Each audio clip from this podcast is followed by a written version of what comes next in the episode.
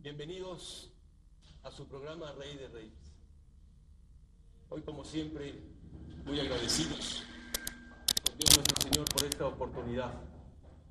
Gracias a María Santísima por su amor, por su entrega y por, por esta oportunidad tan bella también que ella nos da. Hoy quiero decirles que nos sentimos contentos y agradecidos por la presencia del padre Jorge Loring. El padre Jorge Loring, jesuita, español, ha escrito el libro Para salvarte. Aquí lo tenemos, este libro, Para salvarte. Este libro ha sido vendido más de un millón de copias. También ha escrito otro libro donde ha dado más de 40 temas y también por más de 40 años ha estudiado la sábana santa. Pero gracias a Dios, les repito, porque la presencia de hoy del Padre Jorge aquí es por la misericordia de Dios y por el poder de la oración que Él nos va a contar. Hace una semana Casualmente yo me enteraba, no casualmente, más bien como dice el, eh, eh, señor obispo de Mérida, Yucatán, dice, nada es casualidad, todo es providencial. Me hablaba una persona de Veracruz y me decía que el padre Jorge estaba en el hospital, que el padre Jorge estaba muy grave, que estaba había estado a punto de morir. Y hoy la misericordia de Dios hace una semana saliendo del hospital. Diez días. Diez días. Tenemos este gran hombre, este gran hombre valiente, este hombre que, que ha luchado y que se ha enfrentado a tantas cosas en la vida como un apóstol, como un gran sacerdote de nuestra iglesia católica. Dios lo bendiga, Padre. Encantado. Bienvenido. Encantado. Bienvenido porque ha sido un milagro que usted esté aquí. Pues sí, sí, sí, sí. Porque he venido a México a dar conferencias y solo he dado dos. Tenía programadas un montón aquí en, México, la capital, después Costa Rica, El Salvador, Panamá, Miami, y he tenido que anular todas, eh, cancelar, como decís vosotros. He cancelado todas porque hace diez días voy a dar una lección para los, los telespectadores. Que nadie se crea seguro. Te crees sano, pues la muerte está llamando a la puerta. La muerte está llamando a la puerta. El domingo pasado, no este, el anterior, el- hace nada, eh, diez días, estaba yo tan sano como una pera. Y va a dar una conferencia en satélite. Y a media tarde noto un dolor, un dolor, un dolor. Tenía un salón lleno. No voy a decir, señores, váyanse que me duele la tripa. Aguanté y tuve mi conferencia. Con preguntas, firmando libros, aguantando lo que pude. Pero no podía más. Me llevan a la clínica de Lomas Verdes, hay que decirlo en honor de los cirujanos que lo han hecho muy bien. Me llevan a la clínica y, según dicen, si la gravedad la ponemos en una escala de 10 y 10 es la muerte, yo estaba en 9.5 para morirme. O me operan ya o me muero. Urgentísimo. Pero tantas personas amigas se corrió la voz, a ti te llegó también. Desde Jalapa, dice, o de Veracruz. Jalapa, Veracruz, me, hab- me hablaron una persona y quería unas cosas y hablándome de- del padre Jorge. Oíste lo que es el- y en España también, en conventos, en Mexicali, en fin, tanta gente pidiendo que aquí estoy, me iba a morir, y aquí estoy. La oración de la gente, porque la operación era muy grave, muy peligrosa y Dios dio pericia a los médicos, porque los cirujanos, por muy buenos que sean, se pueden equivocar. Todos nos podemos equivocar. Operación in extremis y muy, muy grave, muy complicada. Y Dios quiso que la operación salga bien. Hace de esto hace 10 días y aquí estoy. Aquí estoy. La oración ha hecho que los cirujanos lo hicieran bien y mi recuperación, pues muy buena, porque aunque yo no soy el que soy, ahora mismo yo no soy el que soy, pero soy, que no es poco, no es poco. Qué hermoso eso que dice, qué fortaleza, qué, qué luz de Dios, qué, qué importante esta, esta misericordia y qué testimonio tan importante nos está dando con esto, Padre. Así que Sí, sí, pero eh, la lección que yo, que, aparte del poder de la oración, que siempre hace que, las cosas salgan bien, pero eh, lo que yo he estado meditando, porque he estado pues tres días sin tomar ni agua, después de la operación, claro, todo el día mirando al techo.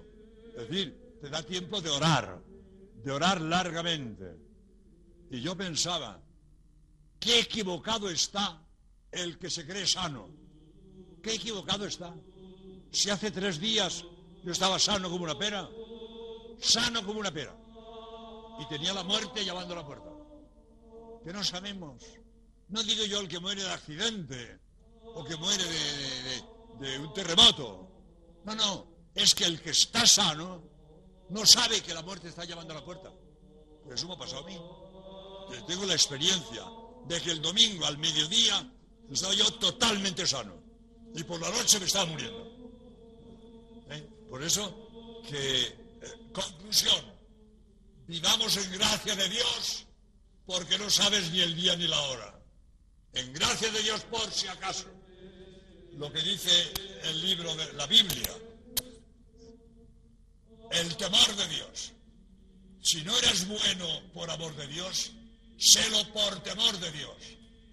Porque como te descuides, viene la, eh, la, la, la, de la, la de la, no sé cómo le la muerte, te pega un zarpazo y te arranca la vida. De estar preparados, no sabéis ni el día ni la hora. Como usted dice, padres, es un tiempo, yo veo este tiempo de gran misericordia pero yo creo que ella es un tiempo de decisión. Es el tiempo de tomar una decisión. Dios nos pone por delante la vida, pero parece que el hombre busca la muerte. Y un hombre como usted, Padre, que, que viene a dar esta lección y como dice, la gracia el estar preparados en la gracia para encontrarnos en cualquier momento, como dice, que lo tomó de sorpresa. Pues qué lección que ojalá que aprendamos de esto y que, que tomemos una, una determinación a través de todo esto que nos va a ir contando en este programa, Padre. Y como usted dice, el poder de la oración. Hoy en día la Virgen María luchando en todas sus apariciones desde el siglo pasado, desde Fátima hasta estos últimos tiempos, pidiéndole al mundo oren, oren, oren con una insistencia. ¿Qué tan grande es el poder de la oración? Así es. La oración hace que las cosas salgan bien, porque a salir mal. Hay 50.000 circunstancias para que las cosas se tuerzan y salgan mal. Y la oración hace que Dios haga que todo salga bien. Ayuda a los médicos en la cirugía y ayuda, eh, qué sé yo, a los, a los eh, profesionales en su trabajo y ayuda a las, a las parejas para que se lleven bien y no tengamos divorcios y adulterios y, y toda esta podredumbre de la sociedad moderna. ¿Pero por qué? Porque falta oración. Es que no hay quien le aguante a, a mi marido o a, a mi mujer. Ora, hombre, ora, ora y pide fuerza. Y verás cómo no es para tanto. Pero ahora, a la primera ahí te quedas, media vuelta. No, hombre, no. No, hombre, no. Las dificultades se superan. Con la ayuda de Dios, todo se supera con la ayuda de Dios. Digo, cualquier dificultad de cualquier tipo, ¿no? Con la ayuda de Dios todo se supera. Pero hay que orar, porque nosotros solos no podemos nada. ¿Qué somos nosotros solos? Me estoy acordando de una frase que no es mía, pero es muy bonita, hablando del poder de la oración y de la colaboración humana. Dios pone casi todo, tú pones casi nada, pero Dios no pone su casi todo si tú no pones tu casi nada.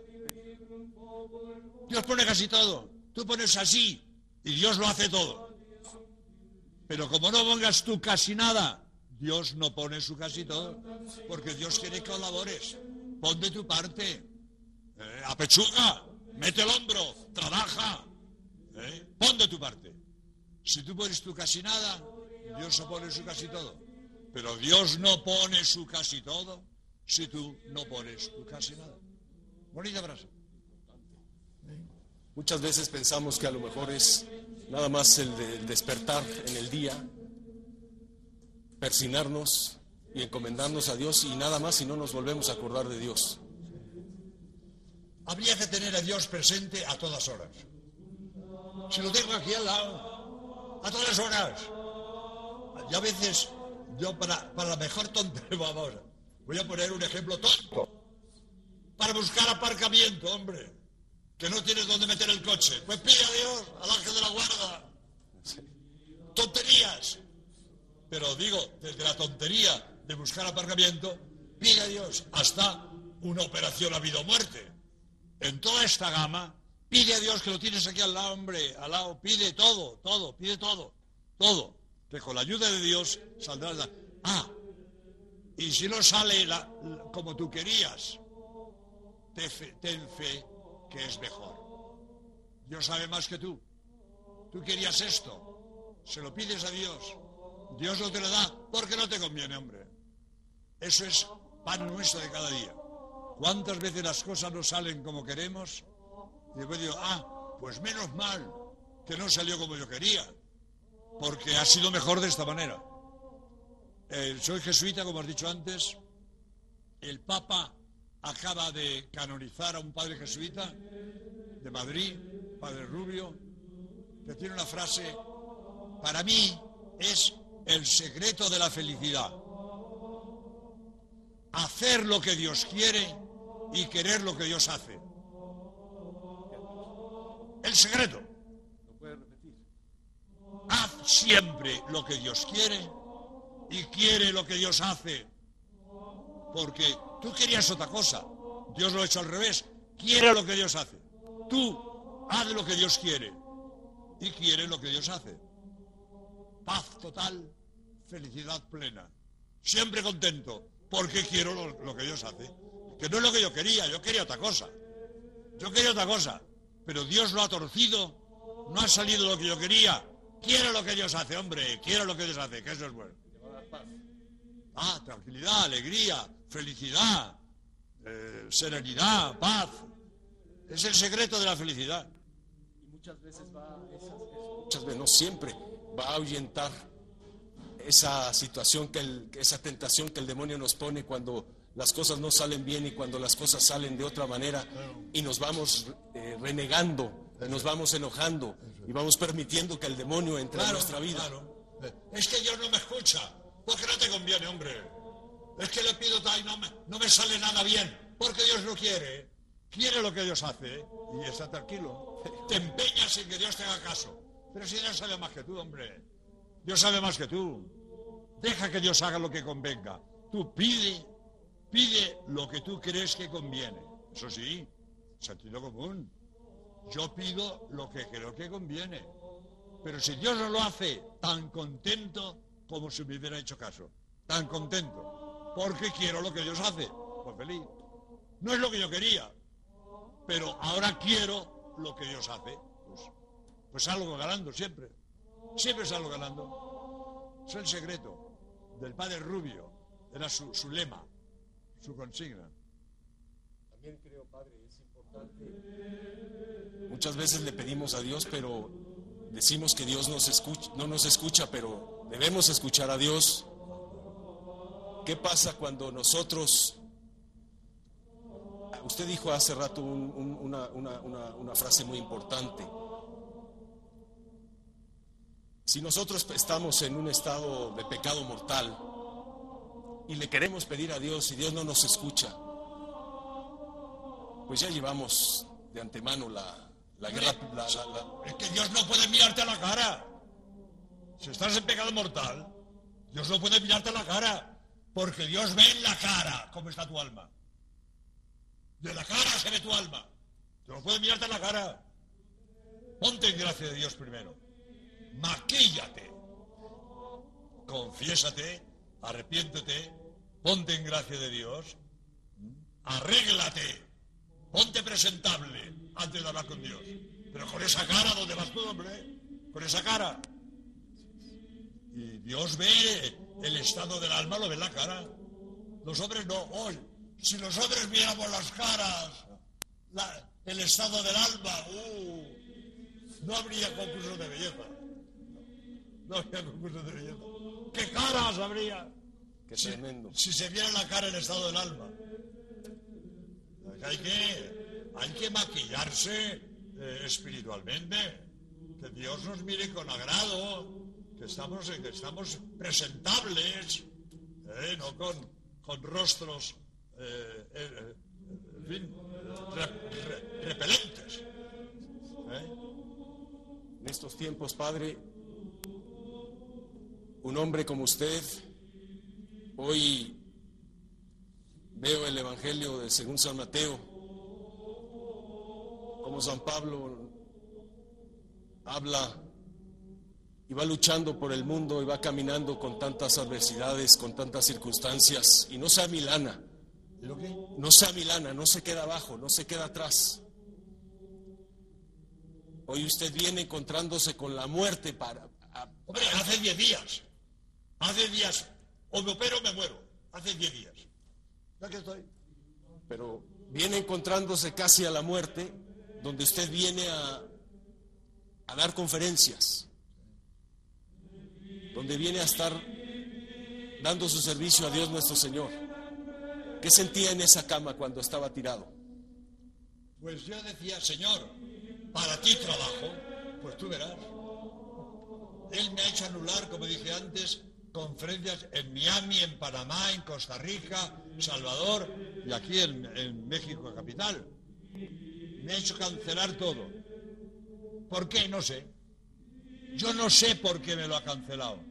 Lo que sí sé que es bueno que se haya cancelado. Porque si fuera malo, Dios no lo hace. Ahora, ¿qué ha pretendido Dios? Pues no lo sé. No lo sé. Quizás convenía que esto me diera aquí en Panamá o en, o en El Salvador, que estaba en un hotel.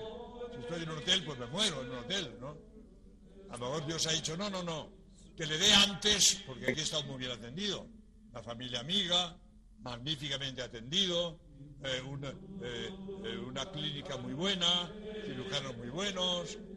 Pues Dios ha dicho, el lugar que le dé en, Costa Rica, en un hotel, que le dé en México, en una familia amiga, con la clínica enfrente, con buenos cirujanos, pues puede ser eso, no sé, puede ser.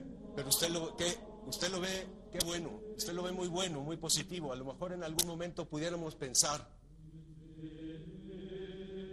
el Padre viene a dar conferencias, viene a hacer el bien y se le viene esta enfermedad. Podemos pensar que el demonio ya está trabajando. Hombre, el demonio mete la cola serpentina donde puede, pero Dios puede más que el demonio. Por lo tanto, si yo, yo tengo a Dios conmigo, los crucistas, ¿no? Sí. Cristo y yo, mayoría aplastante.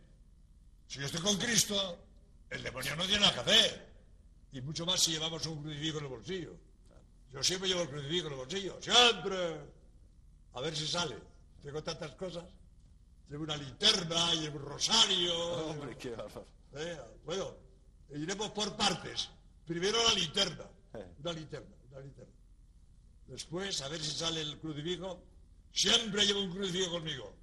Eh, tuve yo en, en España, en España tuve una, una intervención en, la televisión vasca sobre el demonio. Tenía enfrente un catedrático, un médico, un científico, un periodista que no creía en el demonio. Y yo creo en el demonio. Es dogma de fe. Creo en el demonio. Y la locutora, que lo hizo muy bien, se llama Patricia Guruchaga, no me acuerdo. Una locutora muy agradable, muy bien. De padre, ¿cuál es la mejor arma contra el demonio?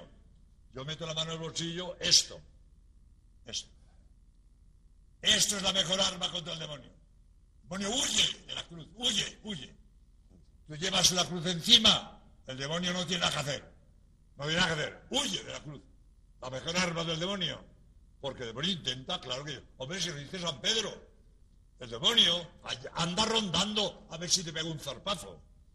Rondando siempre, a ver si te pega un zarpazo. Pero si, si tú no te dejas, no tiene nada que hacer. Otra frase de San Agustín. El demonio es un perro atado. Solo muerde al que se le acerca. Es un perro atado. Ahora tú te acercas Te por el pecado, por el vicio, por la ouija. No sé si qué jugáis a la ouija. La ouija, intervención diabólica. Si tú, te- acercas al demonio, te pega un mordisco. No te acerques, que es un perro atado, hombre, es un perro atado. No te acerques al demonio. Defiéndete del demonio. Que él intentará, anda por ahí rondando, a ver si te pega un zorzazo. El demonio no está quieto. No está quieto. Importante lo que nos dice del crucifijo, de llevar el crucifijo. A lo mejor podemos pensar, bueno, pues yo me voy a poner ese crucifijo y yo ya no voy a tener problemas con el demonio. Pero Pero si después tu vida es de pecado, eh, obras son amores y no razones. Pon de tu parte lo de antes. Pon de tu parte. Vive en gracia de Dios. Procura hacer lo que Dios quiere. Todo eso. Y encima crucifijo. Ahora, si lleva el crucifijo y eres un sinvergüenza, hombre, pues, eh, pues, eh, tú mismo eliges al demonio. Aunque lleve el crucifijo, tú lo estás eligiendo. ¿Eh? Porque tú, ah, yo, ah, bueno, tengo, tengo entre mis conferencias, tengo una del pecado, y digo, el pecado es la gran bajeza. Porque siendo hijo de Dios, eliges por, por padre al diablo. Lo eliges tú. El que peca, elige al demonio por padre. Siendo hijo de Dios, renuncias a la paternidad divina y eliges por padre al diablo. Mal gusto, muchacho, mal gusto. Tienes muy mal gusto. Pero tú lo eliges. No te quejes si te pega un zarpazo, si lo has elegido tú. No te, no te quejes si en la hora de la muerte viene a llevarse lo que es suyo. Si tú le has entregado el alma, la muerte viene por ella. Tú se la has entregado a él. Porque nadie peca si no quiere. Todo el que peca es porque quiere. Por lo tanto, yo elijo al demonio. Me hago hijo de Satanás. Y en la hora de la muerte viene por lo suyo. Porque yo lo he elegido a él. Pero hay gente así. Que siendo hijo de Dios, prefiere ir- ser hijo de Satanás. Mal gusto. Muy mal gusto. Pero en fin, con su pan se lo coma. Allá él. Hoy, Padre, tenemos esta presencia de María Santísima en el mundo. Parece que corre una prisa a algo importante. Hoy María parece que viene al mundo por la misericordia de Dios a educarnos, a enseñarnos, a aprender el amor, a conocer el amor.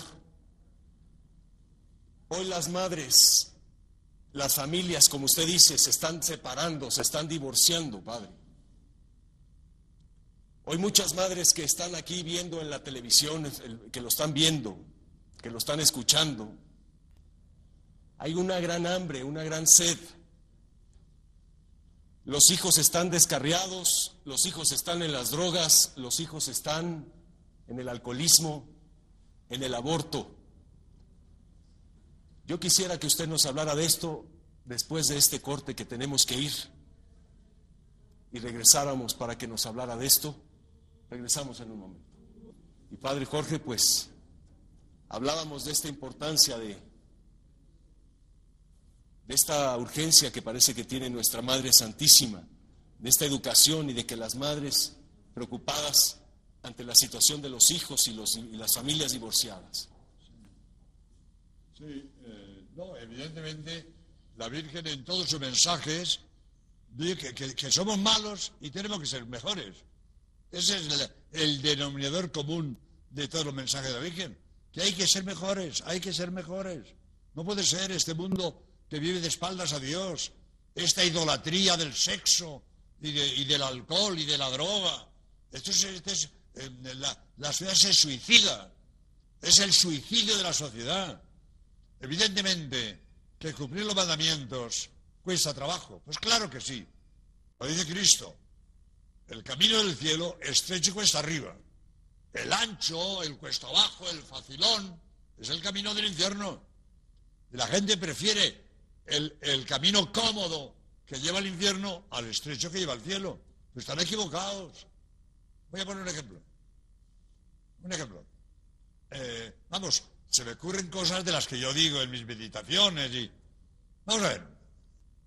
Aquí en México hay estación de autobuses. Sí. Bueno. Pues yo voy, a ver si, me equivoco, me, voy a la estación de autobuses.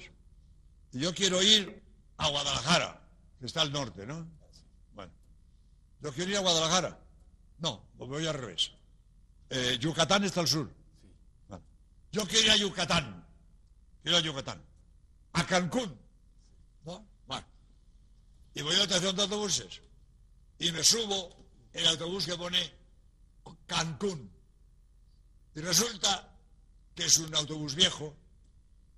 Se le sale el muelle por el, por el asiento, me, lo clavo, pego un bote. Entonces, indignado, me bajo del autobús. ¡Ah, ¡Qué porquería! ¿Qué se le ocurre? Autobuses. Y veo enfrente uno, un, un, qué sé yo, un Mercedes, Pullman, maravilloso, va. Y me siento. ¡Ah! Y hay un señor al lado. ¿Qué, qué? A Guadalajara, ¿no? No, no, yo voy a Cancún. Oiga, que se va a Guadalajara.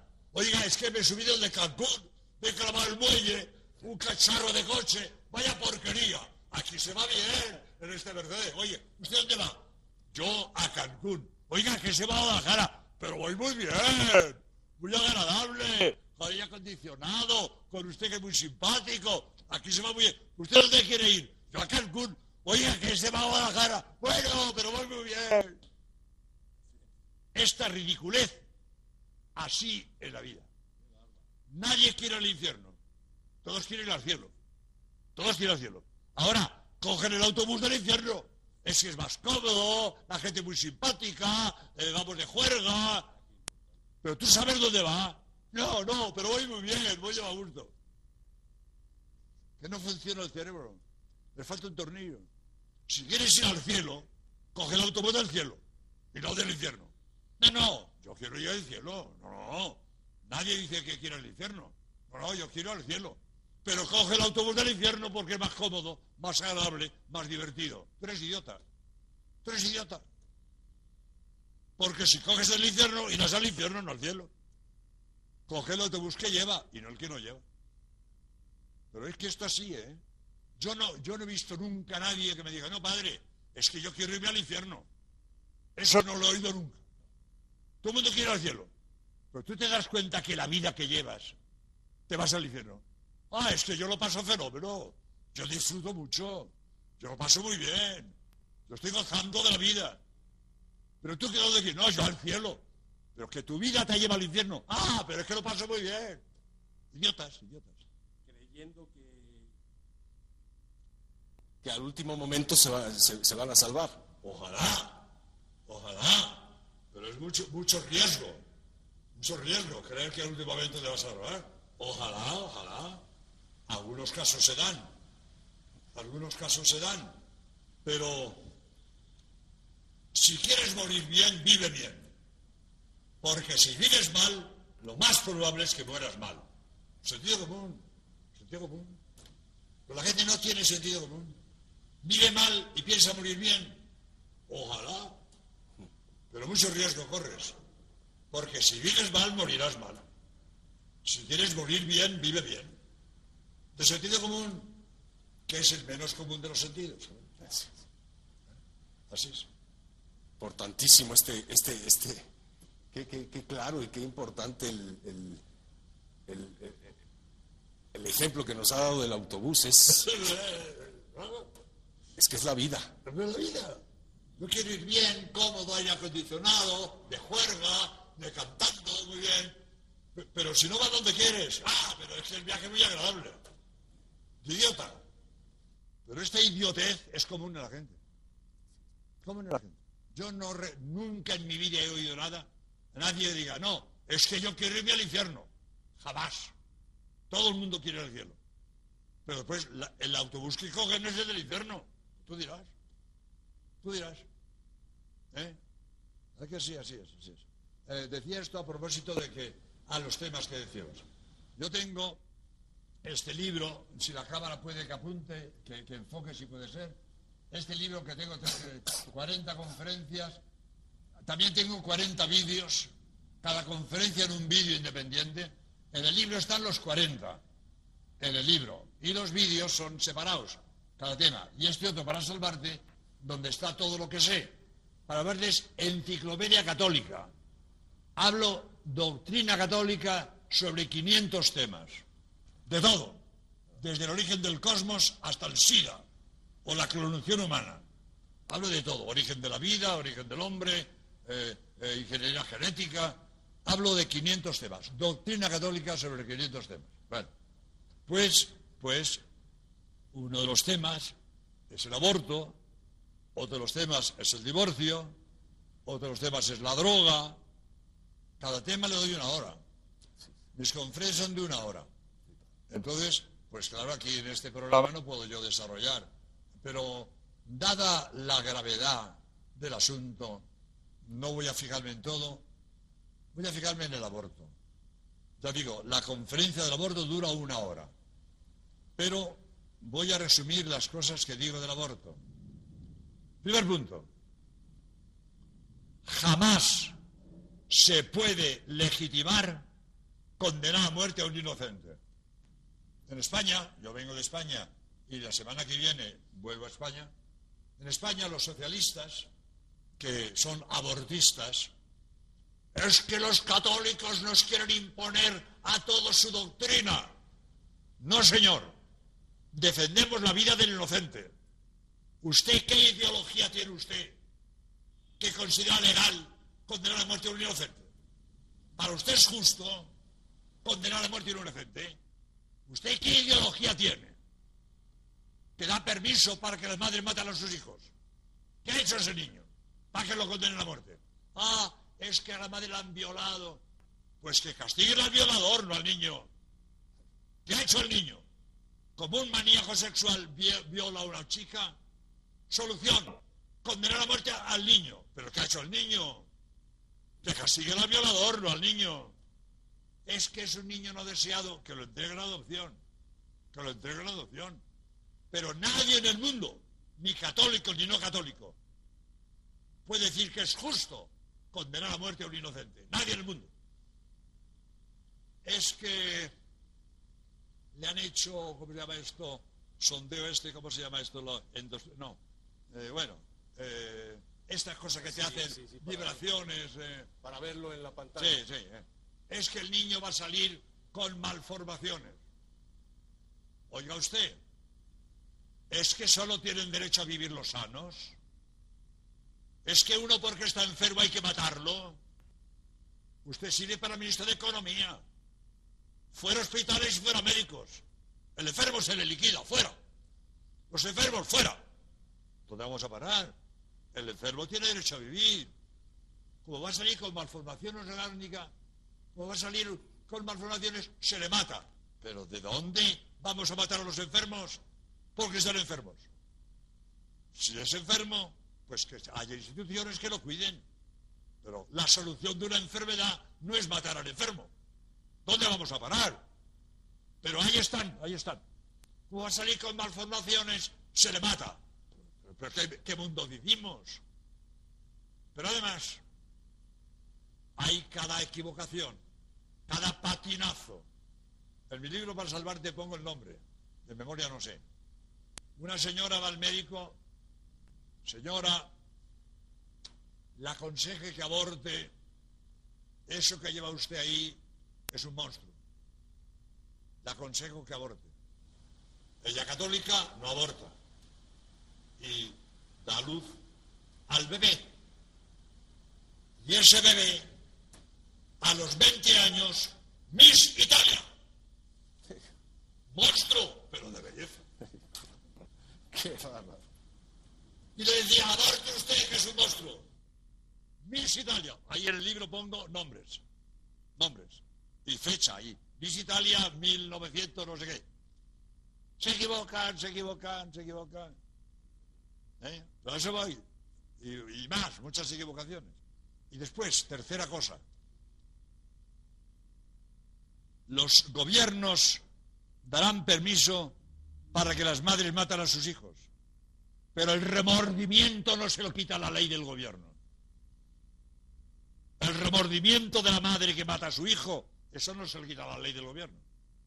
Yo conozco casos de chicas que han abortado y tienen un remordimiento, me decía una, padre, de noche me despierto sobresaltada, parece que estoy viendo al hijo que maté.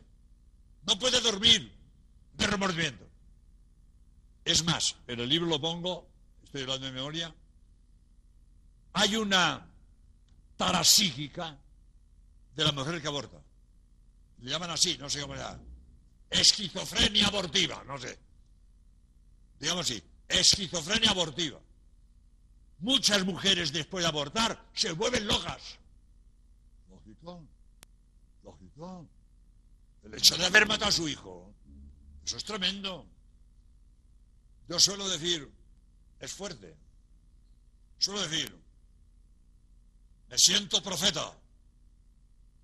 Yo os aseguro que las generaciones del futuro nos llamarán generación asesina porque el mundo entrará en razón. El aborto se prohibirá en el mundo entero, lo mismo que está prohibida la, la esclavitud. Hoy no concibimos que un hombre esclavice a otro. En ninguna nación del mundo se permite la esclavitud. El mundo entrará en razón. El aborto se prohibirá en el mundo entero. Y dirán, pero qué barbaridad. Aquella generación que los gobiernos daban permiso para que las madres maten a sus hijos. Generación asesina. Generación asesina. Además del que aborta, yo no le llamo fiera. No quiero insultar a las fieras. Porque todas las fieras defienden sus crías. Todas las fieras defienden sus crías. La única madre que mata a su hijo, la mujer humana. Qué triste. ¿eh? Qué triste. ¿Dónde vamos a parar? Pero ¿qué sociedad estamos viviendo? Hemos perdido la cabeza, estamos locos todos. Y los gobiernos dan permiso para que las madres maten a sus hijos. Etcétera, etcétera, etcétera. He dicho, he dicho algo de mi conferencia del aborto o del vídeo, el vídeo es con imágenes, ¿eh? Con fetos descuartizados y eh, eh con imágenes. El aborto, el aborto, sí, sí, con imágenes. Sí, sí, es tremendo, es tremendo. El aborto es tremendo. Esto es uno de los temas de... Es lo que se está escribiendo hoy en el mundo, en la historia que está escribiendo el mundo.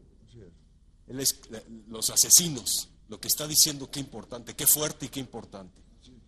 Pero como dice, un futuro viendo esta generación, qué tremendo, Padre. Así nos llamarán, no les cabrá en la cabeza. Lo mismo que no nos cabe en la cabeza a nosotros. Pero ¿qué gobiernos tenemos? que dan permiso para que las madres maten a sus hijos. Pero ¿qué mundo estamos viviendo? Pero el mundo entrará en razón, entrará en razón. Bueno, ya hay casos Nathanson, famoso abortista, médico de una clínica, que creo que él practicó 70.000 abortos, personalmente. Y dice él muy bien, cuando yo practicaba el aborto, no estaba claro cuándo empieza la vida del niño. Pero hoy es clarísimo que el nuevo ser humano empieza la concepción. Y por eso ha dejado de ser abortista. Se ha convertido. Y el mundo entero entrará en razón. Dice la gente, es que no sabemos cuándo empieza a ser, eh, a ser persona humana. Dos cosas.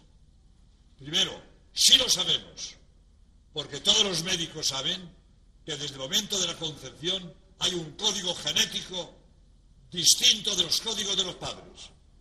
El nuevo ser, desde el momento de la concepción, tiene su código genético personal, individual, distinto de los códigos de los padres. Persona humana desde el momento de la concepción. Pero además, además, es que ni en caso de duda, ni en caso de duda, yo pongo un ejemplo, en mi vídeo y en, mi libro, si a mí me dan un paquete para que lo tire al mar, diciendo que es un gato muerto, y yo sospecho que es un niño vivo, no puedo tirar al mar con la duda. Tengo que salir de la duda. Y si lo tiro con la duda y era un niño vivo, soy un asesino. Ni en caso de duda se podía hacer el aborto. Y mucho menos cuando estamos ciertos que el nuevo ser empieza en el momento de la concepción. Por tanto, aborto, asesinato de inocentes. Palabra del Papa. Aborto, asesinato de inocentes. Por eso, a mí no me cabe en la cabeza que haya políticos que defienden el aborto, no me cabe en la cabeza. Aunque sean socialistas, pero ¿qué ideología tienes tú? ¿Qué justificas que maten a, condena a muerte a un inocente? ¿Qué, ideología tienes tú, hombre? Ni católico ni no católico. El aborto es una monstruosidad. Asesinato de inocentes. Legal. ¿Tienes preguntas ahí? Quería comentarle, padre. Aquí ha habido algunas, eh, hemos visto algunas de las noticias donde algunos de los obispos de algunas ciudades los han tachado de que no se deben meter en la política. Ellos se están metiendo a defender la vida por estos, eh, estos partidos que, que autorizan esta, esta, esta ley del aborto. Hoy lo que se necesitan son hombres que se atrevan a vivir en la oración, junto con María, a través del Espíritu Santo, para que no pierdan el valor y el sentido en la vida. Al político abortista le molesta que el obispo hable contra el aborto. Pero el obispo que habla contra el aborto no se mete en política, defiende la vida del inocente, que es su obligación. El obispo no se mete en política, pero defiende la vida del inocente. Ahora, al político que defiende el aborto le pica los obispos hablen contra el aborto, porque se rasque. El obispo hace muy bien. El obispo tiene que defender la vida del inocente, naturalmente. Tenemos que defender la verdad y defender al oprimido. hoy se habla mucho de la opresión, de la opresión. El ser más oprimido hoy en el mundo, el niño no nacido. El más oprimido. Los muertos por aborto superan todas las guerras, todas las guerras. No a la guerra, no a la guerra, no a la guerra y si el aborto. No te funciona el coco, no te funciona. No a la guerra y si al aborto. El aborto ha matado más niños que todas las guerras. Y, y lógico, el obispo tiene que defender la vida del oprimido.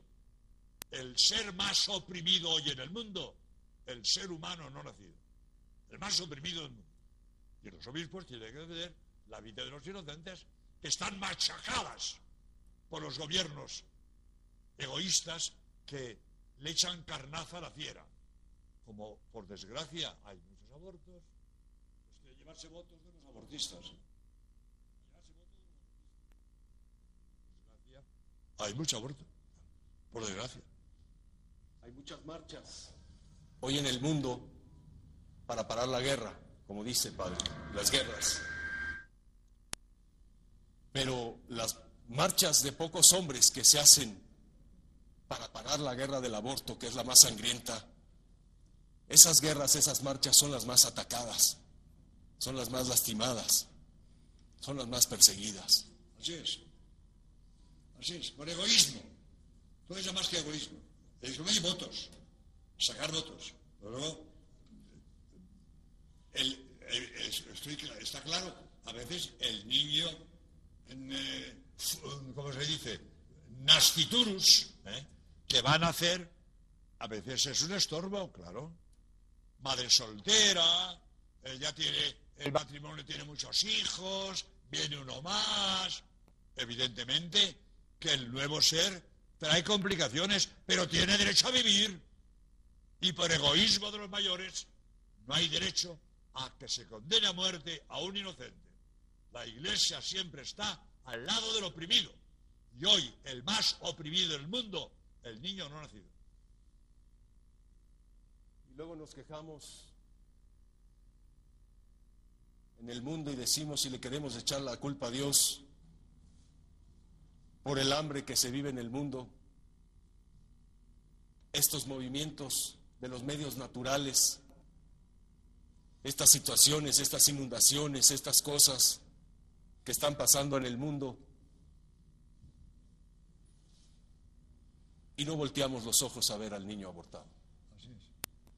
Voy a decir una cosa que acaba de decir, que también lo pongo en mi libro, como estoy hablando de memoria, no puedo dar datos, pero ese, esa mentira que ha hecho impacto en la sociedad, de que hay que limitar la superpoblación, ¿eh?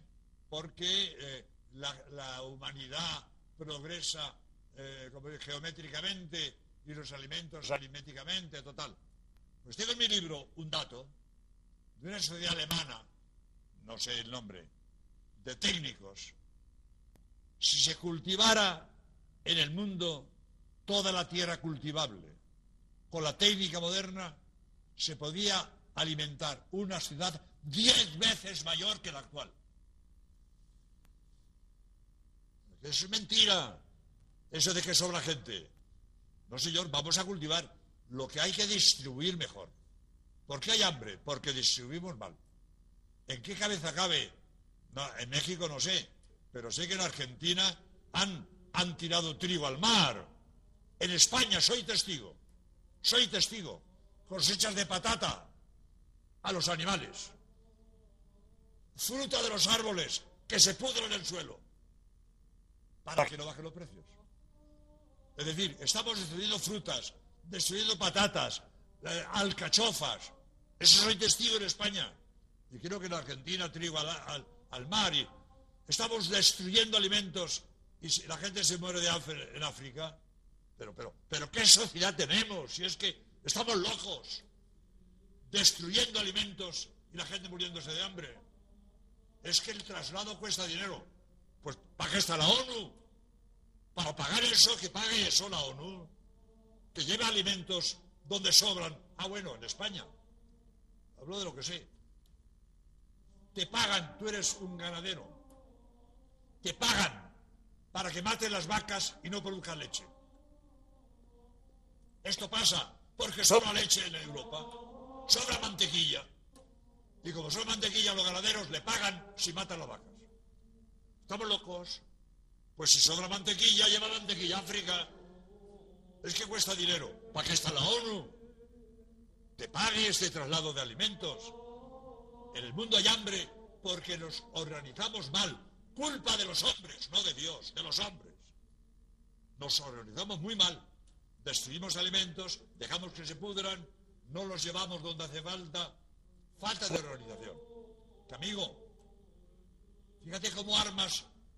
Todos los negros de África están armados. Llevamos armas, pero no alimentos. Qué triste ver los, eh, en África ecuatorial eh, estas guerras de los, de los eh, Hutus o Yutsis o no sé qué, en Uganda y en Rhodesia y en, en África ecuatorial, estas tribus enemigas matándose, todos armados y muertos de hambre. ¿Por qué en lugar de armas no mandan alimentos? Que coman. No, no, no. Se les manda armas para que se maten. Tenemos una sociedad muy mal organizada. ¿Por qué? Porque falta Dios.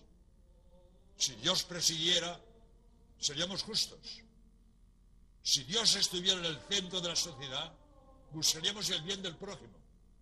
Pero como hemos barrido a Dios, Dios estorba, Dios ahí a, un rincón. Buscamos ganar dinero, ¿eh? Eh, el poder, dominar. Hemos arrinconado a Dios y así nos va. Si Dios presidiera la sociedad, no habría hambre en el mundo. Si, si, el dinero se gastara en lo que hay que gastarlo, que es producir alimentos y repartirlos, no habría hambre. Te digo, esta sociedad alemana, podríamos alimentar una humanidad diez veces más grande. Realmente, palabras fuertes un hombre de Dios, fuego. Hace una semana iba a morir. Aquí está. Por el poder de Dios. Ojalá que estas palabras que acabamos de escuchar y toda esta guerra sangrienta nos lleve al interior del corazón a tomar una decisión la decisión de encontrarnos con Dios. Regresamos enseguida. Muy bien. Tenemos una llamada en el aire. Adelante. Buenas noches, Manuel. Buenas noches. ¿Hablo de Acapulco Guerrero? No, ¿Cómo? De Acapulco Guerrero hablo. De Acapulco Guerrero. Eh, eh, hablo así para repetirle al padre. Acapulco Guerrero. ¿Y, tu nombre es? Gloria Miranda Díaz. Gloria. Gloria Miranda Díaz. Gloria. Miranda Díaz. Sí, Gloria, adelante. Este, me gusta mucho tu programa, te felicito y felicito al Padre que lo estoy escuchando y voy apuntando algunas cosas que él va diciendo. Quiero hacerle una pregunta, son dos que quiero preguntarle al Padre y que me lo aclare, por favor. Mire, tengo una prima, le voy a decir, que tiene muchos años que descompuso un matrimonio y vive ella en estado de adulterio. Fuimos a mi tierra que se, festeja la fiesta de la Santísima Virgen de Tránsito, su muerte de ella. Entonces ya nos saludamos y le dije, ¿qué haces tú por aquí? Dice, vengo a cumplir una manda con la Virgen. Ah, ¿y qué manda te hizo? ¿Qué te hizo la Santísima Virgen? Dice, pues le pedí que me jubilara, que no hubiera problemas y a eso vengo a cumplir esa manda. Y yo en mi corazón dije, pero ¿cómo? Si tú vives en un estado de adulterio, tú descompusiste ese matrimonio, ¿cómo puede ser que la Santísima Virgen, una persona que vive en estado de adulterio, yo sé y estoy escuchando que es un pecado? Entonces yo quiero que el Padre me, me diga esa palabra. Yo sé que Dios es misericordioso, la Santísima Virgen, ¿puede ser un milagro la Santísima Virgen en ese estado? No de nada porque el barullo... Se oye con mucho, se oye con mucho barullo, pero eh, eh, tú le estás preguntando al padre que tienes una prima, ¿así entendí? Sí, que está en estado de adulterio. Que está en estado de adulterio. Y, le pidió la Santísima Virgen que le hiciera el milagro para que ella tuviera el, el, ahora sí, la jubilación y fue a cumplir la manda.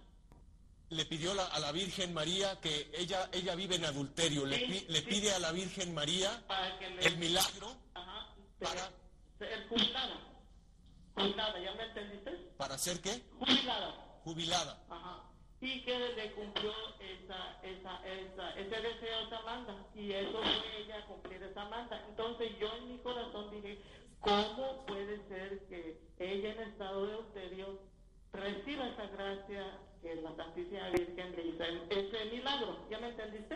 A ver, padre, ya, ya, ya le entendí. A ver, no, a ver si estoy bien, le entiendo. Tiene una prima, padre, que vive en, estado en, adulterio. La prima en estado de adulterio va a, pedir, a hacer una manda a la Virgen para pedirle que la jubilen. Que la jubilen, me imagino, en el trabajo. Así es, en el trabajo. En el trabajo. Hace una petición para que la jubilen en el trabajo. Y la Virgen se lo concede. Sí, Y tú tu pregunta es, ¿por qué si ella vive en, el esta- en estado de adulterio y en pecado mortal, va y le, man- le- le hace la manda a la Virgen y la Virgen le concede la, la jubilación? ¿Quién somos nosotros para prohibir a la Virgen que escuche a quien ella quiera? La Virgen escucha a quien quiere. Nosotros debemos procurar ser agradables a la Virgen, que la Virgen nos mire con benevolencia. Pero si la Virgen quiere atender una petición de un pecador, ¿quién soy yo para prohibírselo? La Virgen eh, atiende a quien quiere. Y esta mujer, aunque viene adulterio, quizás tenga otras virtudes que la han hecho acreedora del, favor que pide. Pero nosotros no somos nadie para prohibir a la Virgen o al Señor que hagan favores a quien ellos quieran. Y a veces, es verdad, a veces Dios escucha a los pecadores, claro. Sobre todo si piden salir del pecado. Sobre todo si piden salir del pecado. Pero Dios escucha, claro que escucha. A unos sí y a otros no. ¿Y por qué? Ah, pregúnteselo a él. Yo no sé. Todos somos hijos de Él. Claro. Listo. Todos somos hijos de Él y recordar también que María Santísima ama a todos y, y al pecador, al más pecador, lo ama. Lo ama con, si supiera el más pecador cómo lo ama María, yo eh, lloraría de puro gozo, de la felicidad que le provocaría el amor que le tiene María. Pero eso no quiere decir que, como dice el Padre, que a lo mejor no le, no le está dando la, la- la- oportunidad Dios, María, de concederle para que recapacite también de alguna forma en la vida y que la vida, la vida no es, no, no, no, termina aquí. La vida empieza con la muerte y, hay que prepararse y eso no tiene nada que ver que María no nos ame al pecador más empedernido, lo ama. Y Jesucristo vino por el más pecador. Así que ojalá que en tu oración y en nuestra oración ahora en el Santísimo pidamos por esa prima para que María le haga, ella vaya a hacerle la manda para que cambie de su vida y no viva en adulterio. ¿Queda claro? Ya se fue la llamada. Bueno, bueno, pues ¿No, no hay más preguntas? no hay más preguntas ahorita, ya, ya no está la, el- la- ya no está. Perfecto. ¿Alguna de esas? No, aquí hay muchas, eh, hay, hay peticiones, hay agradecimientos, hay este, piden eh, eh, dónde conseguir el libro, en, en la pantalla ya salió dónde conseguirlo, y bueno, pues seguimos, Padre, con, con esto de todos estos temas tan maravillosos que, que usted tiene en el libro y, y- y se- fa- faltarían horas para, para ir hablando. Son, son 40 temas y cada uno dura una hora. Así es. Y, y relacionado ahorita a lo que hemos i- eh, lo que ha ido hablando, padre, eh, este pecado tan grande, el- este tema del aborto, esto que es una barbaridad en el mundo, tan los millones que se hablan millones de 60 o 70 millones de abortos en el mundo al año. Al año. Al año. Ninguna guerra ha hecho tantos, ha matado tanta gente. Ninguna guerra. Y, y nosotros en medio de esto que dice aquí tiene usted un tema de que dice ateísmo y la ciencia de hoy. Ah, sí. ¿Quieres que hable un poco de eso? Pues el, Bueno, precisamente, precisamente, ah, bueno, voy a, voy a decir una cosa. Te- Perdón, padre, que lo interrumpa, no ha entrado en el tema, pero tenemos otra llamada en el aire. Vale. Adelante, te escuchamos. Hola, buenas noches. Buenas noches, Buenas noches, Manuel. ¿cómo estás? Que Dios te bendiga, cariño. Qué Igualmente, precioso programa a ti y a tu familia. gracias a Dios por la gracia de Dios. Sí, mi vida. Mira, estoy feliz de tener nuevamente con nosotros al padre Jorge Lori. Padre, denos una bendición, Padre, por favor. El Padre dará la, la- la bendición eh, al final del programa, eh, se la vamos a pedir Ah, de acuerdo. y, y bueno, pues también tendremos la gran bendición que es delante de Dios en el Santísimo. Sí, cariño. ¿eh? De acuerdo. Muchas gracias por llamar. Felicidades, qué precioso programa, por el amor de Dios, gracias. Yo no me he enterado, ¿qué es lo que ha dicho? No, que quería una bendición, Padre. No, pero antes habla mucho. Ha hablado de que estaba muy agradecida Ah, bueno. de su presencia, de que quería los libros, de los temas, la importancia, que se unía a esta oración de, de- de lo que es el aborto y la conciencia que, que- que- que- que debemos tomar. Bien, bien. Muchas gracias. Bueno, yo le preguntaba esta pregunta, padre, rel- relacionado a, porque pensamos y decimos, no creemos que el aborto, no creemos que, el niño está ahí con vida, no creemos que, Dios existe, no creemos que, Ma- que María está saliendo en el mundo preocupada con una urgencia, hablándole al mundo para su conversión, para que su encuentro con Cristo. Entonces aquí veo el tema del, ateísmo y la ciencia de hoy. Hay muchísimo que hablar. Pero eh, me viene a la, ca- a la memoria eh, una cosa que he leído esta tarde. Eh, en mi convalecencia, pues creo que me he leído cinco libros ya. Ah, qué bárbaro. Sí, sí, sí. Creo que son cinco. Hijo. Y uno lo terminaré mañana. Y el que estoy leyendo ahora, que pienso terminar mañana, he leído una frase de un señor que no sé cómo se llama, que atacando a la iglesia que tiene dogmas de fe, él dice que es eh, aberrante, aberrante creer cosas que no se pueden demostrar o que, o- que la Iglesia es impositiva porque nos impone dogmas de fe eh, y, y tenemos que creerlas a la fuerza. Y al leerlo se me ha ocurrido una cosa que lo voy a decir ahora mismo. Primero, primero, es ridículo que ataquemos a la Iglesia porque tiene dogmas de fe. Ridículo. En todas las ramas del saber hay verdades indiscutibles. En todas. Todos los matemáticos del mundo están obligados a decir pi 3, 14, 16. Y ningún matemático es libre. Ah, para mí es 8, 24 o 50, ¿no? 3, 14, 15, 92. Y no, y es dogma de, digo, verdad invariable, número pi. Todos los químicos del mundo están obligados a agua, H2O. No, para mí es CLNA. Y para mí NH3. No, señor. CLNA es la sal común. Y NH3 es el amoníaco. Y, y en química hay verdades indiscutibles. En química, en, en geografía. Pues mira, para mí la capital de México es Guadalajara. Pues no, señor. Aunque tú seas de Jalisco, la capital es México. México capital. Y no Guadalajara. Es que como soy de Jalisco, yo quiero que sea Guadalajara. Pues no, señor, es México. No se discute. La capital del Estado, como es Estados Unidos de México, es México. Es, es decir, en geografía, en química, en matemáticas, en física, hay verdades indiscutibles. Y en religión hay verdades indiscutibles. ¿Por qué atacamos los dogmas de fe en la religión y aceptamos sin problema todas las verdades indiscutibles en los demás temas? Por tanto, primera incongruencia que dicen, ¿no? Es que la iglesia le impone los dogmas. Te lo impone porque son verdad. Como la matemática te impone el pi y, y la química te impone la fórmula del agua. Eh, Es que la iglesia no me deja libertad para pensar lo que quiero.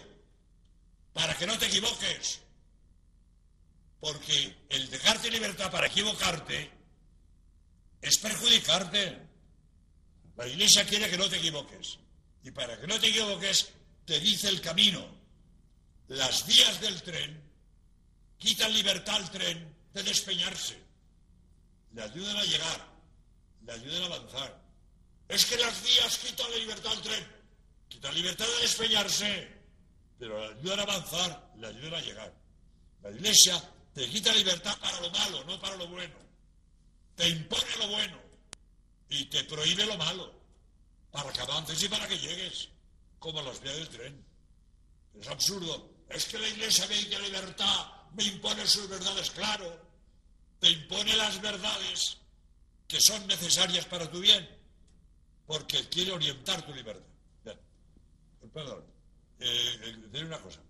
Pues lo que he leído hoy, desde no sé qué, no sé cómo se llama, es que, es que yo no creo lo que no se demuestre. Y mientras leía eso, pensé, oye, ¿tú has pedido a tu padre la demostración que es tu padre? Hombre, eso sería una ofensa para mi madre. Pues ya estás aceptando una cosa sin demostración. Ya está. Ya está. Tontería. Yo solo creo lo que se demuestra. Pues tú no has demostrado que tu padre demuestre que tu padre. Y lo aceptas. Porque ahí está la sensatez. Aceptar las verdades de quien sabe lo que dice y dice lo que sabe. Si una persona es honrada y yo sé que no me engaña, que, sabe lo que dice, no habla de, de lo que no sabe, y dice lo que sabe, que no me engaña. Yo me fío de él, porque sabe lo que dice y dice lo que sabe. Es de sentido común fiarte del que sabe más.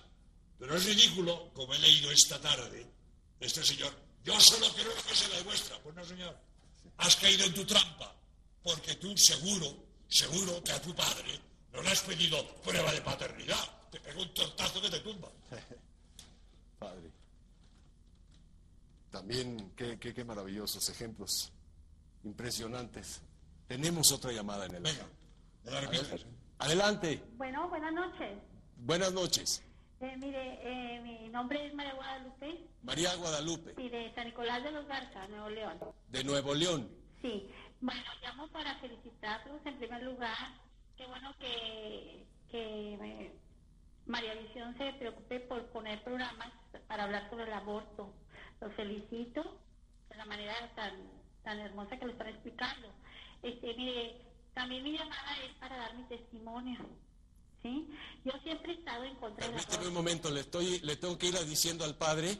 Ah, bueno. Ella quiere, eh, su llamada es que quiere dar un testimonio. Ah, bien, bien. Adelante. Sí, quiero dar mi testimonio eh, sobre que yo siempre he estado en contra del aborto. Siempre, desde siempre. Eh, y siempre he hablado en contra de él.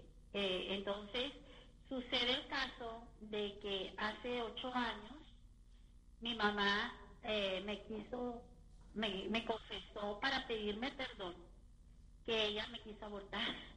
Cuando me encargó, ella me confesó para pedirme perdón que me, que, que me intentó abortar, que en aquellos años yo tengo 52 años, pero de que me confesó eso hace ocho años. Ella me dijo este, que la perdonara que porque ella estaba muy joven y, que era muy inmadura, este, que ella tomó, en ese entonces se usaba que tomaba una sustancia llamada borax.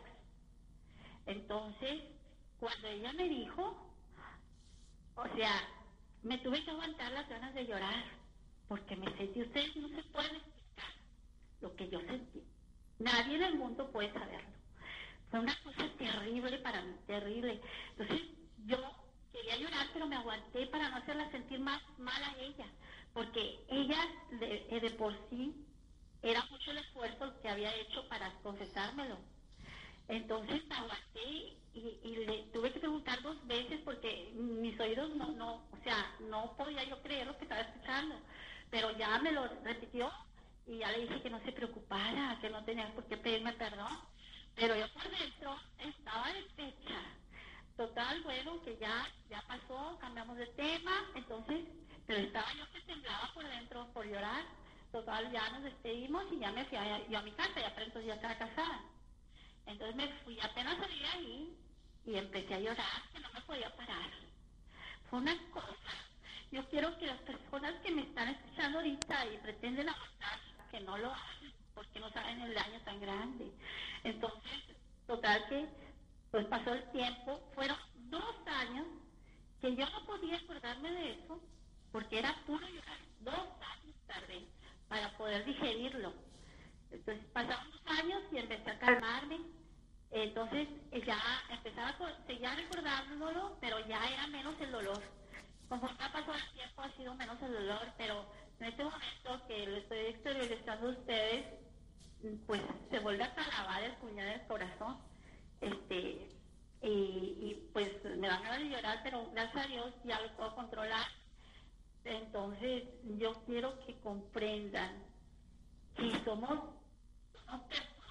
las bebés en desde el primer minuto, in- instante de la concepción, somos personas que tenemos derecho a vivir, ¿sí? Porque Dios nos tiene a todos, ya desde ese entonces nos tiene ya nuestro destino, nuestra, nuestra misión para cumplir en este mundo y nosotros lo frustramos.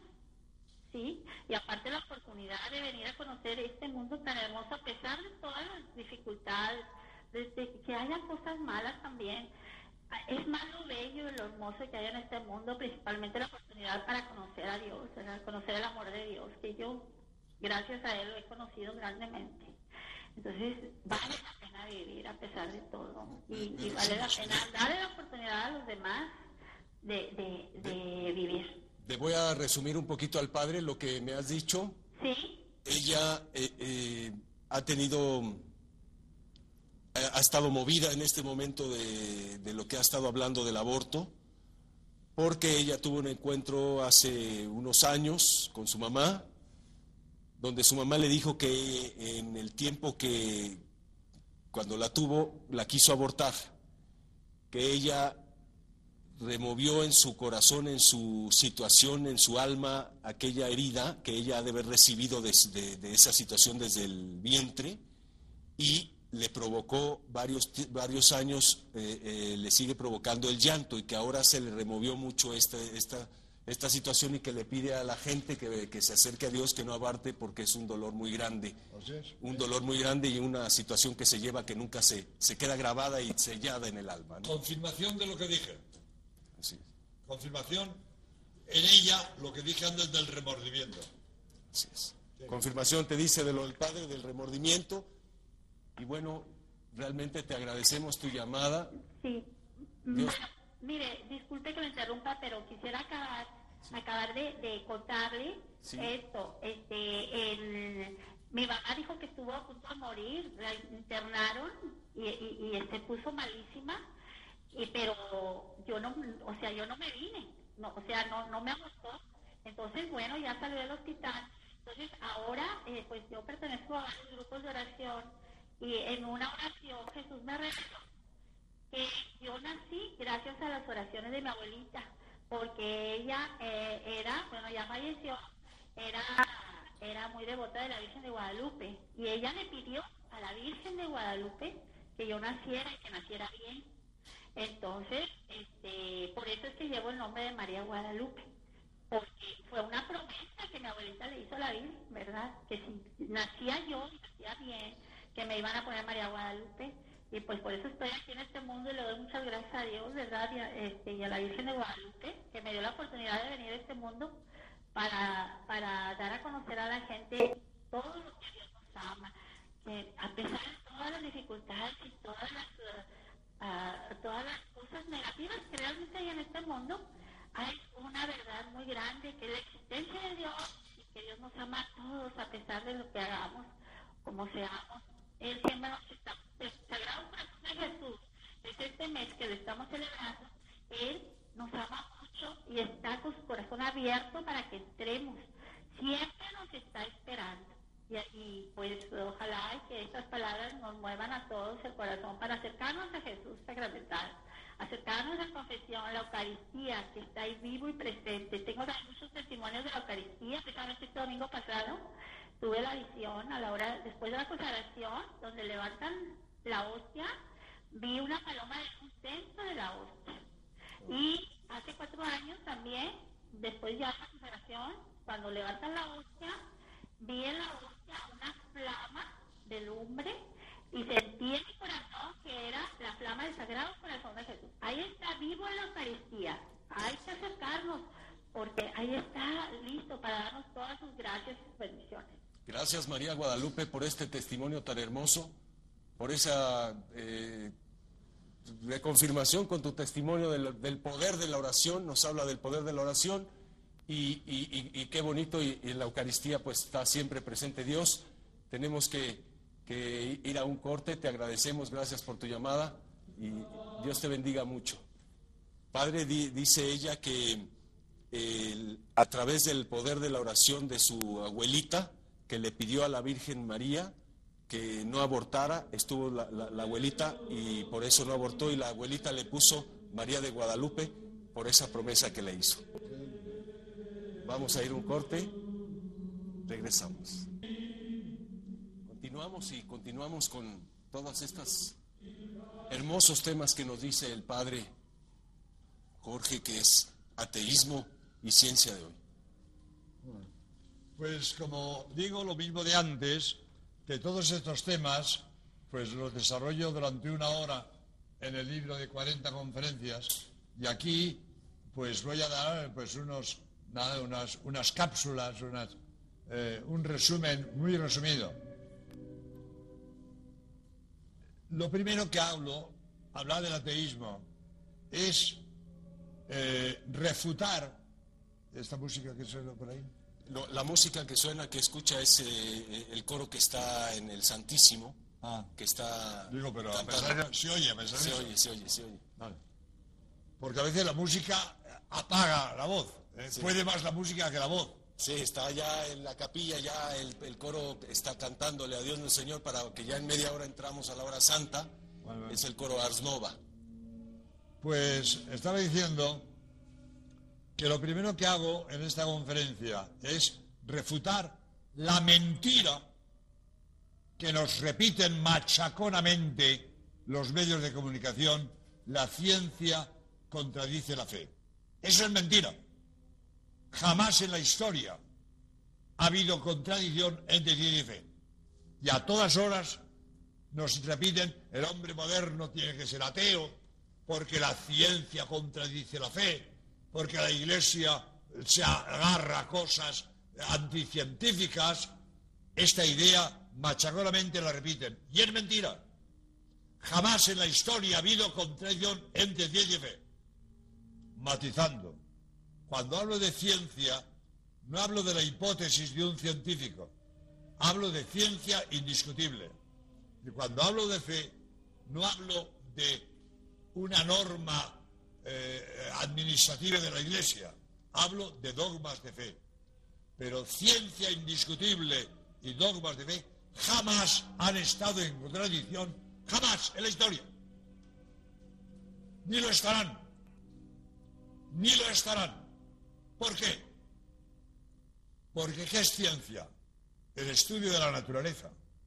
El hombre observa la naturaleza, deduce las leyes de la naturaleza y aplica las leyes de la naturaleza para la técnica y para el progreso. ¿Qué es fe? Las verdades que Dios revela. Pues si el mismo Dios es el autor de las leyes de la naturaleza, objeto de la ciencia, y el mismo Dios es el autor de las verdades de la revelación, objeto de la fe, ¿cómo Dios va a contradecirse lo que me comunica por la naturaleza y lo que me comunica por la revelación? Sería absurdo que Dios se contradiga a sí mismo y haga leyes en la naturaleza contra los dogmas de fe. Ni ha habido nunca, ni la habrá en el futuro. Es más, la ciencia, cuanto más avanza, más confirma la fe. Y esto lo toco en tres temas que son, uno, la astronomía demuestra la necesidad de un Dios creador. La sábana santa demuestra que Cristo es Dios. Y la arqueología demuestra que la Iglesia Católica es la única fundada por Cristo. La ciencia, la astronomía demuestra la necesidad de un Dios creador. ¿Por qué? Porque todos los astrónomos del mundo conocen la edad del cosmos. Todos los astrónomos del mundo saben que el cosmos comenzó hace 15.000 millones de años. Nadie va por la escala larga, 500.000 millones. Todos van por la escala corta, 15.000, 20.000 millones. Si esto comenzó hace 15.000 millones, necesita un creador, porque todo lo que comienza, comienza por otro. Nadie se da la existencia a sí mismo. Todo lo que comienza, comienza por otro. Si el cosmos comenzó, hace falta un creador que lo ponga en la existencia. Y ese creador, ese es Dios. Y ahora viene el listillo. El mundo lo hizo Dios y a Dios quién lo hizo. Pregunta de chiquillo de la calle. A Dios no lo hizo nadie. Porque el primero es eterno. El primero no puede comenzar. Porque si comienza, comienza por otro. Es el segundo. Comienza por sí mismo. ¿Cómo puede darse la existencia antes de existir? Antes de existir, nada se puede hacer. Pues no, el primero, eterno, no puede comenzar ni por otro, sería el segundo, ni por sí mismo, porque antes de existir nada se puede hacer. Por lo tanto, el primer ser es eterno, y ese primer ser eterno, ese es Dios. Pero lo bonito es que esto lo confirma la ciencia, y que el cosmos comenzó hace 15.000 millones de años, habido confirmado por dos astrónomos, eh, ¿cómo es?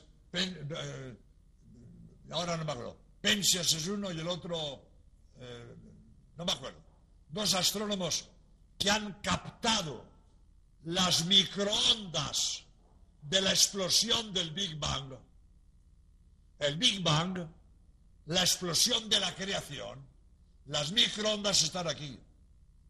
El oído no las capta, pero están aquí. Lo mismo que está aquí las ondas hercianas de la radio.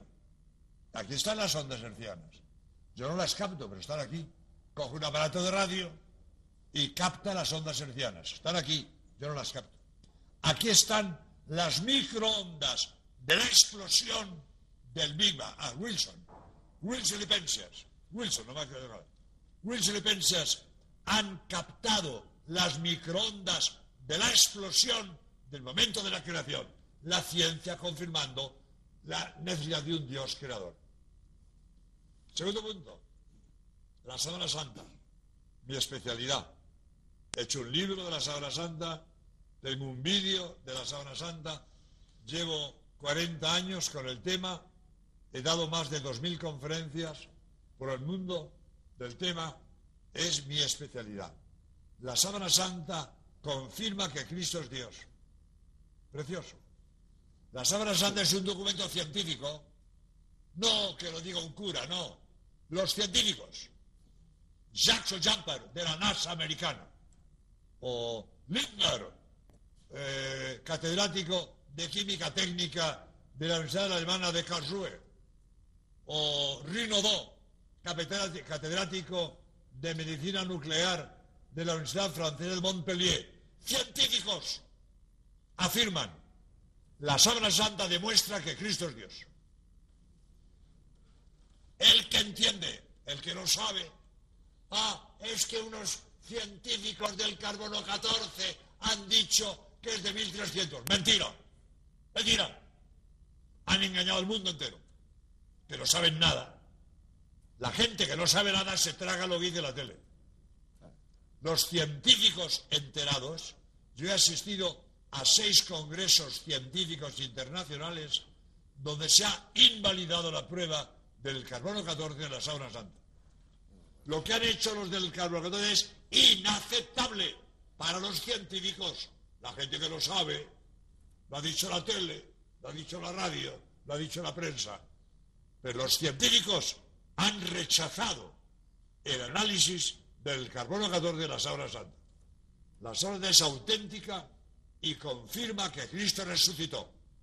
Como Cristo profetizó que resucitaría para demostrar que era Dios, si la sábana santa me confirma que Cristo resucitó, de paso me demuestra que Cristo es Dios. La ciencia apoyando la fe. La sábana santa confirmando mi fe en Cristo Dios. Tercer punto, la arqueología, la ciencia. Los arqueólogos han encontrado la tumba de Pedro y los huesos de Pedro. Yo he hecho un vídeo, otro de mis vídeos es identificación científica de la tumba y de los huesos de San Pedro se han encontrado en una necrópolis, en un cementerio bajo la Basílica Vaticana. Ahí está Pedro. Yo he estado cuatro horas con Margarita Guarducci, directora general de Arqueología del Estado italiano, ha sido la que ha encontrado los huesos de San Pedro. ¿eh? Ella y Torrenti, que es un, eh, antropólogo de Palermo, son los que han identificado los huesos. Y la tumba la identificaron dos padres jesuitas, que es Kirschbaum y Ferrua, y dos arqueólogos italianos, Primero, en tiempos de Pío XII, se encontró la tumba de San Pedro, y en tiempo de Pablo VI se identifican los huesos de San Pedro, que están debajo del altar papal. Todos los papas de, de Roma han dicho misa sobre la tumba de Pedro, sobre los huesos de Pedro. Continuidad local de San Pedro a Juan Pablo II. Todos los papas de Roma han dicho misa sobre la tumba de Pedro, sobre los huesos de Pedro. No solo que por la historia tenemos más de 260 papas desde San Pedro a Juan Pablo II. Sabemos Pedro, Lino, Clemente, Sisto, Cornelio. Sabemos toda la historia de los papas hasta Juan Pablo II.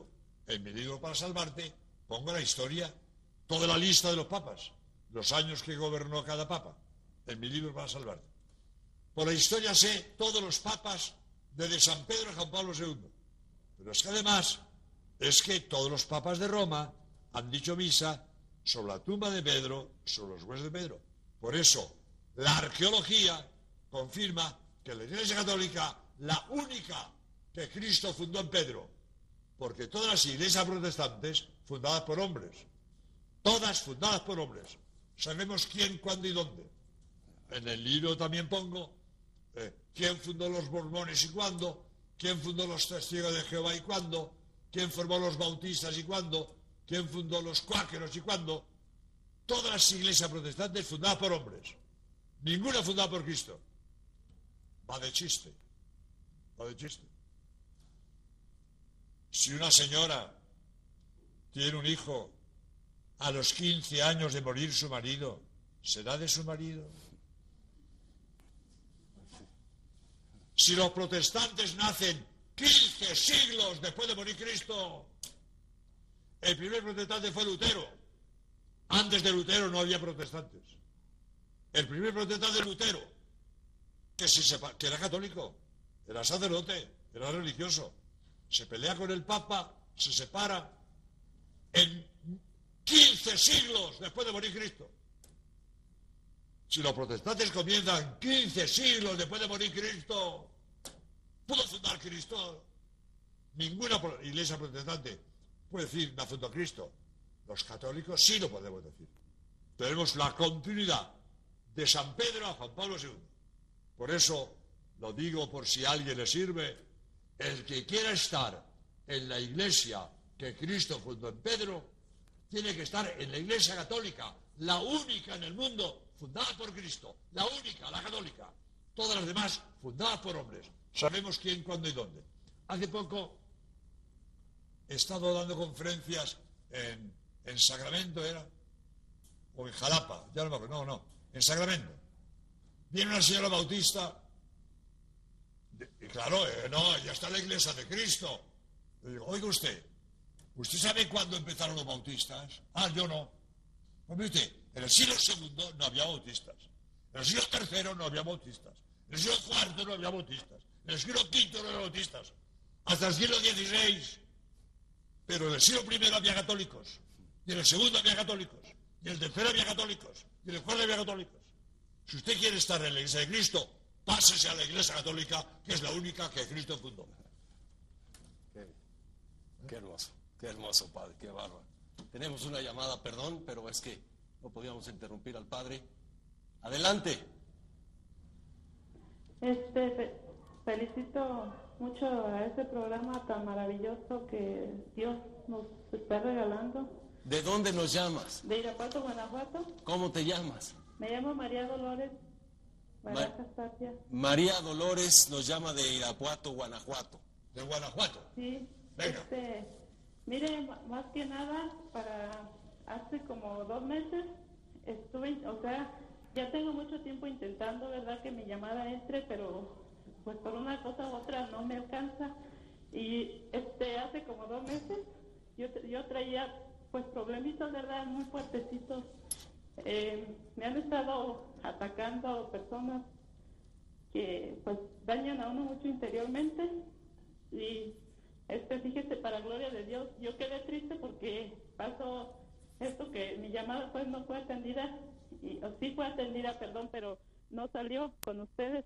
Entonces este pues ya llegó la hora santa y yo me, me arrodillé frente a mi televisor y pues a pedirle a mi Dios verdad que yo sabía que él allí estaba y estaba vivo pues que me sanara todo lo que yo me afligía.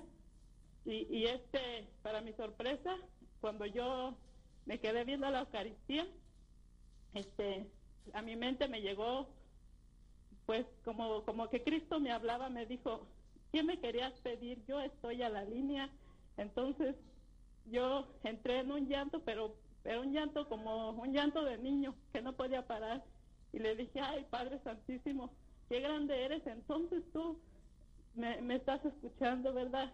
Que, que vivo, estás sentía yo su presencia, el calor, una fuerza santa, divina, que pues yo tuve sanación interior para gloria de Dios, mucha sanación que tuve y pues eso era lo que les quería compartir para todos los televidentes cuando Esto llega fue- la hora santa, ¿Esto fue cuándo? hace como dos meses, este, ¿En, en- en- en dónde fue? En- en el programa Rey de Reyes a la hora santa. Sí, este, para las personas que, que están en sus casas, no duden, que sientan que Cristo está vivo y está junto a uno, porque yo así lo sentía mi Padre Santísimo y, y sentí que Él me hablaba, que me decía que le dijera qué le quería pedir, que Él estaba a la línea y, y yo entré en un llanto, pero una cosa pues maravillosa para mí porque descansé bastante, todo lo que yo traía, sa- sané, sentí yo que sané. Deja, deja comentarle al padre. Sí, Ella nos dice, padre, que hace dos meses ella quería hablar al programa aquí y no entraba y se puso en la hora santa. Ella ha tenido muchos ataques de personas, la han atacado mucho y le han hecho mucho daño. En la hora santa, ella se puso de rodillas y le pidió a Dios y ella sintió que le, di- que, que le dijo Aquí, aquí, en aquí su en, el- casa. en- en- en su casa En su casa. viéndola a través de la, de la pantalla en la, en la hora santa, en su casa, sintió una respuesta de Dios que le llamaba y que le decía, ¿qué me quieres pedir? Y ella lloraba y lloraba y lloraba y lloraba y sanaba y sanaba.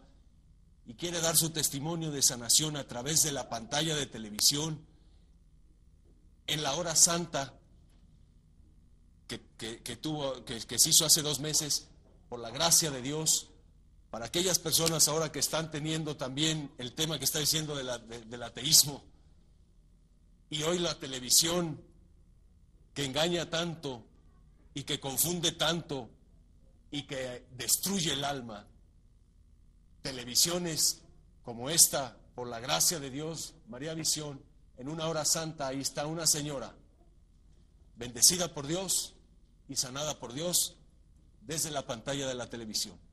Muy bonito. Muy bonito. ¿Quieres decir algo más? Sí, Manuel, que le doy mucha gloria a Dios, le doy mucha gloria a Dios porque eso, eso es maravilloso y yo le, le sigo diciendo a los televidentes que, que por favor no duden, que se pongan de rodillas, que abran su corazón, está vivo, ahí está a un lado de nosotros, él, está en cada hogar, al lado de uno que está vivo, nuestro Padre Santísimo, está haciendo tanta maravilla. Y también te quiero felicitar a ti por el lugar que tienes que tu cara se te vea hasta hermosa de, de esa paz, de esa paz que, que, que nos contagia, de veras, nos contagia para gloria de Dios. Y, y también un saludos al Padre, habla muy hermoso y todo eso que, que nos sirva, que nos sirva para dejárselo a nuestros hijos y a nuestros nietos. Y también, por favor, a ver si, pues, ponen mi hogar, es familia León Barajas, en, en oración. Familia León Barajas. Sí, por favor. Voy a pedir que en este momento lo vamos a poner Sí, muchísimas Dios te gracias. siga bendiciendo. Gracias por tu testimonio que es muy importante Sí, y que muchísimas- ayuda a mucha gente y que muchísimas ahora gracias. vamos a estar delante de Dios, Sí. del Rey de Reyes. Sí, para gloria de ese Rey de Reyes. Qué bonito. Bendito sea Dios, ¿verdad? Bendito Alabado Dios. sea Dios. Qué bueno. bueno. muchísimas gracias. Adiós. Gracias a ti. Nada más quería darle las gracias, gracias a Dios. Está muy, muy conmovida por el milagro que tuvo, cómo no. Decirle a la gente que se ponga de rodillas, aunque lo va a ver en la pantalla, que crea que ahí está vivo, que Él está presente, que Él está vivo en la Eucaristía y que, y que le da muchas gracias a Dios por los, los conceptos, todo lo que ha estado escuchando a través de usted, Padre. Alegro. Realmente, híjole, tiempo se necesita. Es hermoso, Padre. Tenemos un, un- un momento de...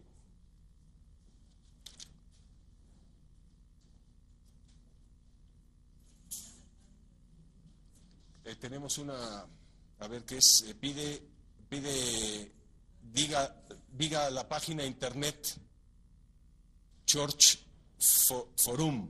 Forum, sí. Short Forum, ¿qué pasa? Que comente algo de esto, ¿qué? ¿Quiere No, que no. se comente o qué? Este es un portal muy bonito, eh, mexicano. Eh, hombre, voy a decir una cosa interesante. Es idea mía, no sé si es... eh, creo que es verdad, pero es muy bonito que el 90%, no, el 95% de lo religioso en español es católico. Y el 90% de lo católico mexicano. Híjole, qué bárbaro. Así es. Argentina tiene cosas, Perú tiene cosas, Venezuela tiene cosas, pero México se lleva la palma. Church Forum, México, después Encuentras Mexicano, eh, otra que, es la mía, CatholicNet, es mi, eh, tengo una página web en CatholicNet, poner www.loring, de apellido, l o r n g catholic, en inglés con th, punto net, una página preciosa, mexicana, aquí, aquí, aquí, preciosa página. O sea, México tiene en internet cosas maravillosas, maravillosas. Podríamos decir que el país más católico del mundo es México, donde hay más católicos. Pues eh, sí, yo creo que sí. En fin, eh, estoy hablando de memoria, pero probablemente, sí. Otra cosa bonita.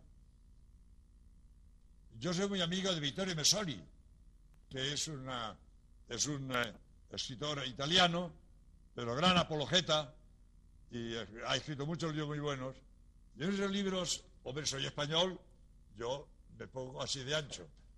Dice Vittorio Messori, la Iglesia le debe mucho a España, porque la mayoría de las oraciones que llegan al cielo llegan en español. Eso, Así es. De toda Hispanoamérica. No solo México, toda Hispanoamérica. Reza en español. La mayoría de las oraciones que al cielo en español. Porque España trajo la fe Así es. a Hispanoamérica, a México y a muchos más sitios.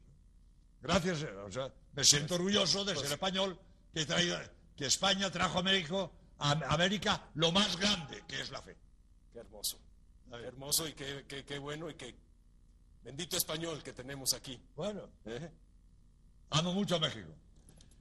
Tenemos otra llamada, Padre. Adelante, te escuchamos.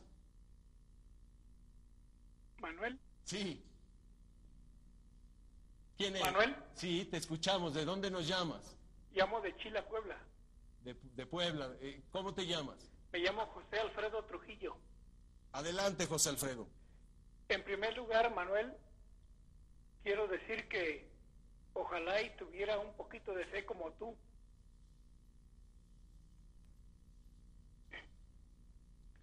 Porque yo te conocí como torero, como actor. Es que le voy diciendo al padre porque el padre no, no, no alcanza a oírlo bien. José Alfredo de Puebla dice que ojalá tuviera un poquito de fe como la tengo yo. Yo, le, yo gracias, la fe es gracia de Dios, yo no tengo ningún mérito, nada más. Como dijo el padre, hay que poner un poquito nosotros. Lo demás todo lo pone Dios. Y, y bueno, que él dice que me conoció como torero y como artista y, y ahora que me está viendo aquí en la tele con un gran español. Ole. ¿cómo? ¡Ole! Pase, ¿eh? Adelante, José. Pase, torero. Te seguimos escuchando. Sí, Manuel, yo tengo unas ocupaciones pequeñas, pero que no me dejan ir a la iglesia del todo. Tú renunciaste a la fama para dedicarte a Dios. Yo con mis pequeñas obligaciones no puedo.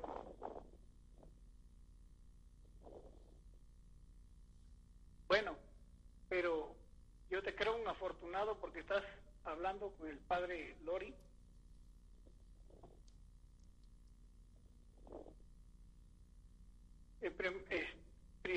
Yo quisiera preguntarle al padre Lori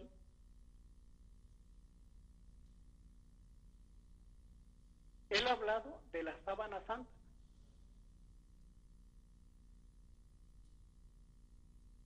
pero ¿qué nos puede decir de la tilma de San Diego? Creo que lo he oído. Se habla de la sábana santa.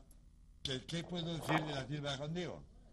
Pues mire, ha dado usted también en la tecla, porque es otra de mis conferencias preferidas. Eh, hace años vine aquí a México, estuve un mes aquí para informarme de, todo el fenómeno guadalupano. Estuve nueve horas con don Lauro López Beltrán, el que más sabe, o sabía, ya muerto, de, de la Virgen de Guadalupe.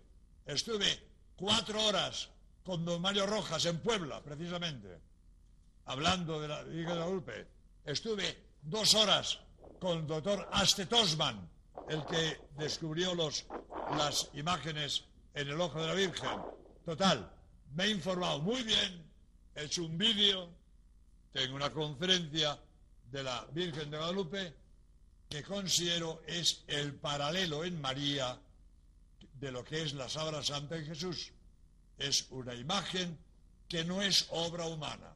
Está clarísimo, la imagen de la Virgen de Guadalupe no es obra humana.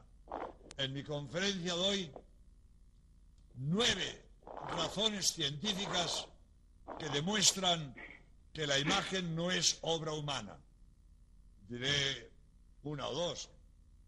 Este, doctor Kuhn, Premio Nobel de Química.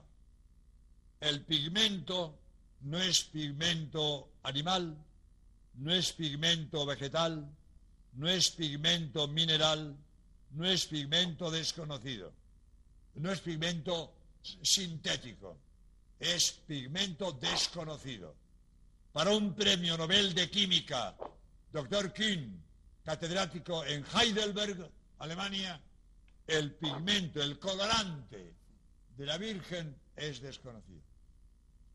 Otro detalle que se lo oí a señora Zubiría, creo que se llama. Zubiría dijo, la tilma de Juan Diego está adosada a una placa metálica. La temperatura de la placa tiene temperatura ambiente. Varía según la temperatura ambiente. La tilma constantemente 36 grados y medio. Temperatura de cuerpo humano sano. Qué. Qué. Otro detalle. Los ojos de la Virgen tienen efecto Purgin-Sanson, que es propio de un ojo humano vivo. El ojo de la Virgen es un ojo vivo, según dicen los oftalmólogos. Tengo un- una anécdota del doctor Torija, que tiene gracia. Estaba el doctor Torija examinando con un oftalmoscopio el ojo de la de Guadalupe, se olvida lo que está haciendo y se le escapa. Señora, por favor, ¿quiere mirar para arriba? Y pegó una carcajada. Si estoy viendo un cuadro. El ojo del cuadro, un ojo humano vivo. Efecto Purgin Samson, exclusivo de ojo vivo. etcétera, etcétera. Podría dar más razones, pero que es clarísimo, la imagen de la Virgen de Guadalupe mexicana no es obra humana, es paralelo de la Sabra Santa de Jesucristo. Pues aquí tienes esta respuesta maravillosa que nos ha dado el Padre Jorge. Quiero decirles que, bueno, el tiempo se ha acabado. Vamos a la hora santa. Eh, va a estar con nosotros en la hora santa el Padre Caravantes y nos va a acompañar. Y bueno, Padre Jorge, le doy gracias a Dios que usted está vivo, Sí, sí, yo también.